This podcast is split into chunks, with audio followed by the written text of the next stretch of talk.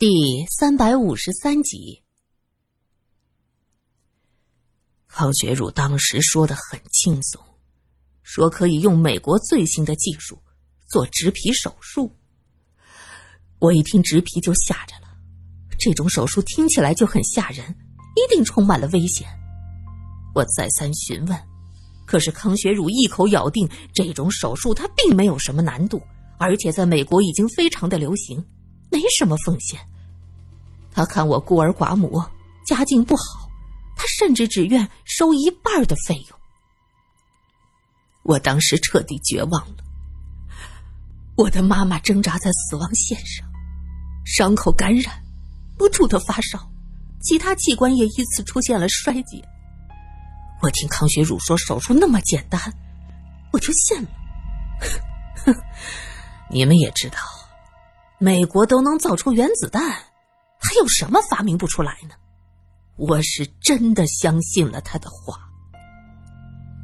于是，我回成都找同学筹钱，要给我妈妈做手术。罗隐听到这儿，忍不住叹了口气：“你信了他，可是他骗了你。那个手术非常的难，西康的条件也达不到。”对，何止在西康，就连在上海、在成都都完成不了。我后来才知道，他要做的手术在美国也没有推广开，他只是急功近利，想拿我妈妈做个试验。我就这样，我就这样亲手把我妈妈送向了死亡。你们知道吗？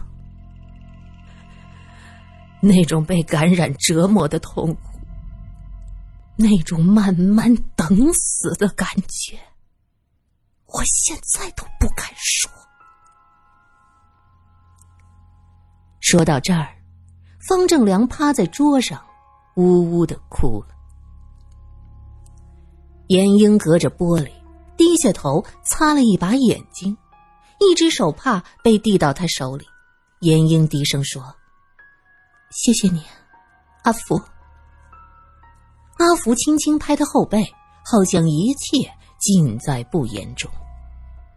警察小头目坐在罗隐身边，看着崩溃的方正良，面无表情的说道：“后来呢？”方正良抬头，满面泪痕的说道：“我当时，我当时根本就不知道。”那个手术在美国也只是试验阶段，在西康那个地方，康学儒为了实验数据，竟然不顾西康的医疗条件，他骗我做了那个手术。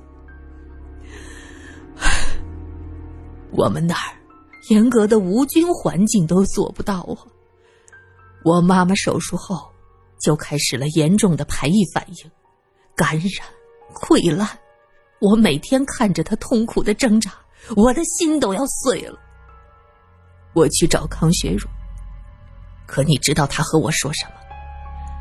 他告诉我，所有的手术都是有风险的。他看我们可怜，手术费都没收，收的只是西康医院的床位费和手术室的使用费。我问他怎么办，他竟然告诉我没办法，手术失败了。等我再去找他。医院告诉我，他走了，他回了成都。三天，我妈妈挣扎了三天，死了。我后来到处打听才知道，原来这个手术在美国还属于实验阶段，美国人还在研究中，根本就没有推广。他这是拿我妈妈当实验品。你们说，这个仇，我该不该报？方正良说到这儿，眼睛里冒着红光，声音里透着满满的愤怒。警察头目低下头去，干咳了几声，掩饰自己的无言。所以说，你杀了康学儒，还扒掉了他的皮，为的就是报复当年植皮手术失败。哼如果真的是手术失败，我无话可说，那是我妈妈的命，和医生没有任何的关系。可这不是，这是欺骗，是欺骗。他为了得到数据，就联合别的医生骗我。是，没有这个手术，我妈妈也会死，但她至少不会死的那么痛苦，全身溃烂。没有经历过的人，你是无法想象那有多疼。植皮就是一个痛苦的过程，手术后所有的皮肤从里面开始溃烂，和肌肉分层中全是脓液，整个人肿得像一个皮球。罗先生，我问你，身为人子，我要是放了他，我还是人吗？没有人说话。杀父之仇，夺妻之恨，一直被认为是奇耻大辱，必须报仇雪恨。方母虽然不是被康学儒杀掉的，可康学儒为了使自己的学术研究数据好看，他不顾环境和技术，让方母在去世前备受折磨。这口气，的确咽不下去。我欠我妈妈的太多了。我妈妈去世以后，我已经没法回到学校，家里欠了很多的债，大学也不能再读下去。幸亏我们文学院的老师帮忙，在《巴蜀日报》找了一个位置，我就一直干到了现在。警察头目冷冷的一笑：“你处心积虑的在成都谋生。”怕是早有预谋吧？对，我查过，康学儒是医学院的教授，于是我就留在成都。但是没有想到，他当时去了英国学习，我等了四年，四年，他终于回来了。我故意在医学院的舞会上出现，哼 可是他已经不认得我了。他春风得意，在医学院是呼风唤雨，还有一大堆的女人喜欢他。我呢，哼，我只是一个生活在最底层的小记者，每天为了跑新闻，忍受多少白眼的口口是心非。我只想问问，他这些年的良心有没有不安？可他根本连我都不认识。方正良仰天大笑，悲愤之情溢于言表。他失去了母亲，失去了学业，所求的只是想得到康学儒的一个道歉，一个说法。可康学儒竟然不认识他，这才彻底把他击上了这条复仇之路。严英已经痛苦的不想再听下去。他踉踉跄跄的走到门前，不顾苏三的劝阻，哐的一声把门推开。这成都警局的审讯室用的是特殊的玻璃，外面的人能看到里面，里面的人却看不到外面，所以方正良并不知道严英在外面。一抬头看到严英进来，整个人愣了一下，浑身如被冰雪覆盖。他紧接着低下头去，不敢和严英对视。警察头目呵斥：“警察审案，你进来干什么？”罗隐说：“他进来也是人之常情，体谅一下吧。”苏三在外面听到这一句，忍不住点了点头，在心中给罗隐点了个赞。相识这么久，罗四公子。现在竟然已经懂得顾及别人的感受，这可是大大的进步啊！阿福跌跌撞撞的跟进来，嘴里喊着：“姐，姐姐！”他猛地看到方正良，气愤的挥拳就打上去：“是你，是你让姐姐哭，我打死你！”说着抡拳就上，方正良也不躲，眼瞅着一拳就打在他眼睛上，严英一把拉住阿福的手。阿福，好了好了，有你什么事儿？阿福委屈的撇嘴：“姐姐，他是坏人。严英眼睛红彤彤的，他努力着稳定着自己，一步一步走到方正良的面前。他把双手按在桌上，让自己不要摇晃，也不要摔倒，声音微微发颤的问着：“你到底有没有爱过我？”方正良低着头，一动不动。严英又问：“你是不是是为了接近康先生，所以才接近我？所以你从始至终都是在利用我，对吗？”方正良还是一声不吭。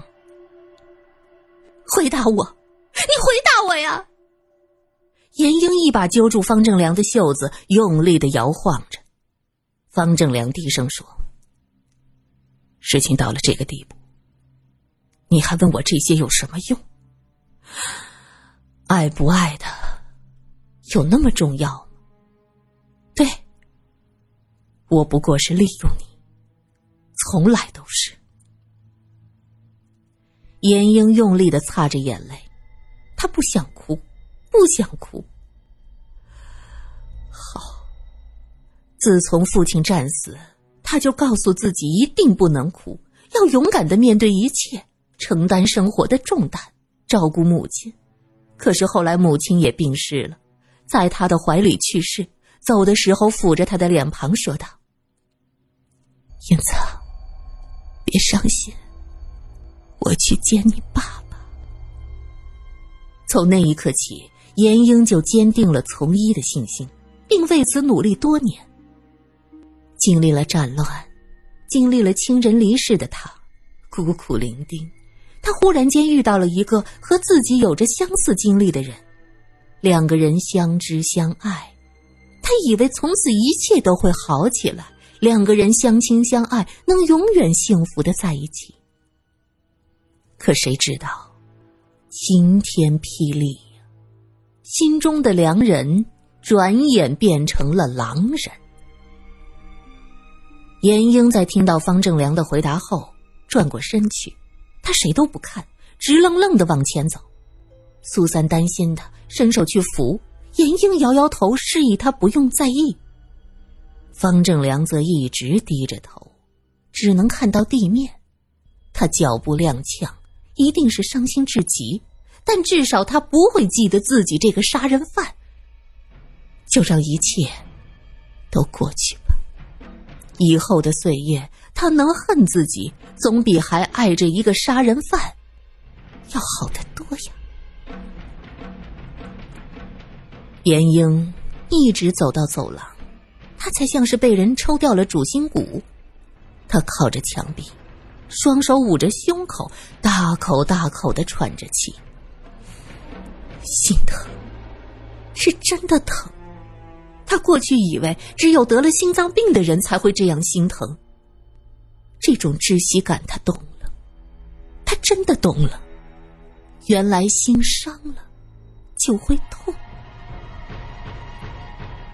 人为什么要心动？心不动就不会痛。为什么要爱呢？不爱就不会伤。一只手轻轻搂住他的肩膀，严英努力的牵动嘴角，他笑了一下。阿福，姐姐没事儿。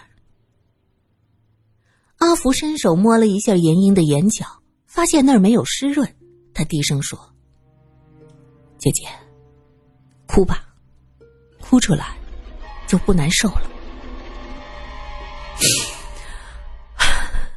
刚才哭过了。”我现在不想哭了，姐姐，他是坏人，坏人。阿福重复了好几遍，严英苦笑了一下，活着好累啊。阿福，我不知道你都经历了什么。其实有的时候什么也想不起来，也是种幸福。苏三拽着方正良的衣领，让他抬起头来。你太过分了！你既然从来就没有爱过英子，你为什么不敢面对她说话？你为什么不敢看着她的眼睛？你这个懦夫！方正良摇摇头。苏小姐，让他记得自己爱过一个杀人犯，有什么好的？你愿意将来回忆人生时想这些吗？现在一切都过去了，他恨我，总好过记得我。我是他人生中的一个污点，他需要真正的幸福。真是的，哎呀！问世间情为何物呀？为何总叫人生死相许啊？我说方正良啊！你既然真心的爱过严小姐，那你为什么还一心想着报仇呢？你明知道一旦被人识破，你会失去一切的，你何必给我们警察添乱呢？警察小头目也是感慨良多。方正良叹了口气：“自己最重要的人，最重要的人生，被轻而易举的破坏，而那个始作俑者。”却能轻轻松松的忘掉一切，这仇，这恨，早就深深的埋在我心里。我没有办法，除非把我的心剜了。我开始真的只是想利用严英，但是后来在和他交往的时候，知道他的妈妈也是因病去世的。我和他有了很多的共同语言，我不知不觉，真的爱上他。你杀了康学儒，又剥下他的皮，因为不熟练，颈部和头部的皮没有动。但是你为什么毁掉他的下半身呢？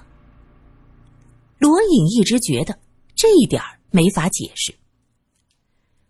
我是想嫁祸给别人，毕竟康学儒这个人花名在外，我想让人以为这是情杀。